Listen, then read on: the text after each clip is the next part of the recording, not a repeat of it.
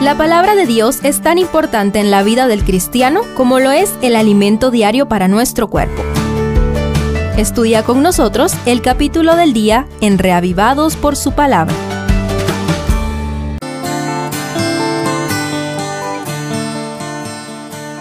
Mateo 11 desencadena una serie de temas a partir de la visita de dos discípulos de Juan el Bautista que son enviados a preguntar, ¿eres tú aquel que había de venir o esperaremos a otro? Como dice el verso 3. Tratemos de seguirle la pista al orden temático de Mateo. Primero, un elogio a Juan el Bautista. Después de enviar una animadora respuesta a Juan, a quien le quedaba poco tiempo en el calabozo de Herodes, Jesús se queda hablando a sus seguidores respecto al ministerio de su primo. En medio de la belleza literaria, quiero resaltar cuatro declaraciones extraordinarias para encomiar a Juan y su ministerio. 1. ¿Pero qué salisteis a ver? ¿Un profeta? Sí, os digo, y más que profeta, declara el verso 9. Esto contrasta con la actitud de Juan, quien no quiso ostentar el título de profeta, según Juan 1.21. 2. De cierto os digo que entre los que nacen de mujer no se ha levantado otro mayor que Juan el Bautista, dice el verso 11. El verso siguiente explica que el fiel cumplimiento de su peculiar misión lo hizo merecedor de tan grande enaltecimiento. 3. Todos los profetas y la ley profetizaron hasta Juan, según el verso 13 misteriosa declaración que quizá tenga relación con que todas las profecías del Antiguo Testamento apuntaban hacia el Mesías.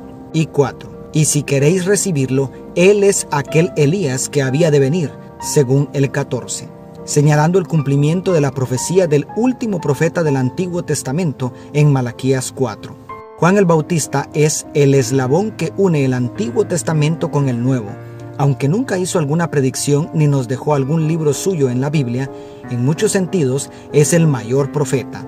Sin embargo, el don de profecía sigue vivo hasta el tiempo del fin, como vemos en Apocalipsis. Segundo, una reprensión contra los dirigentes judíos y el pueblo de Israel.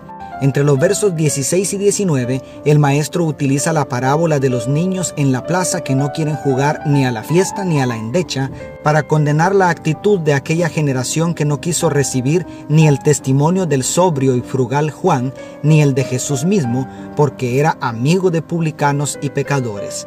En otras palabras, lo que no querían era reconocer sus pecados para dar lugar a un genuino arrepentimiento. Enseguida, el Señor Jesús reprende a algunas ciudades en las cuales había hecho muchos de sus milagros porque no se habían arrepentido, según el verso 20. Corazín y Bethsaida se comparan con Tiro y Sidón y Capernaum con Sodoma, decretando un terrible juicio contra quienes tuvieron tan grande oportunidad y la despreciaron. ¿Cuántos milagros ha hecho Dios por ti? ¿De qué manera le has correspondido? Y tercero, un cariñoso llamado a tomar el yugo de Cristo. Mateo cierra el capítulo describiendo la alabanza de Jesús al Padre por ocultar el misterio de la piedad a los sabios de este mundo para confiárselo a los niñitos espirituales en los versos 25 y 26. Una pequeña descripción del ministerio de Cristo como máxima revelación de Dios en el 27 y un amoroso llamado en los versos 28 al 30. Venid a mí todos los que estáis trabajados y cargados, y yo os haré descansar. Llevad mi yugo sobre vosotros y aprended de mí que soy manso y humilde de corazón, y hallaréis descanso para vuestras almas, porque mi yugo es fácil y ligera mi carga. Juan murió decapitado. Jesús fue colgado en una cruz. Sin embargo, nunca encontraremos verdadero descanso y paz si no aceptamos su yugo sobre nuestros hombros. El yugo fue símbolo de esclavitud y servidumbre pero en realidad el instrumento fue inventado para aliviar la carga del buey, para que otro lo apoye con su fuerza. De la misma manera, tomar el yugo de Cristo significa que Él estará al otro lado para sostenerte hasta el final.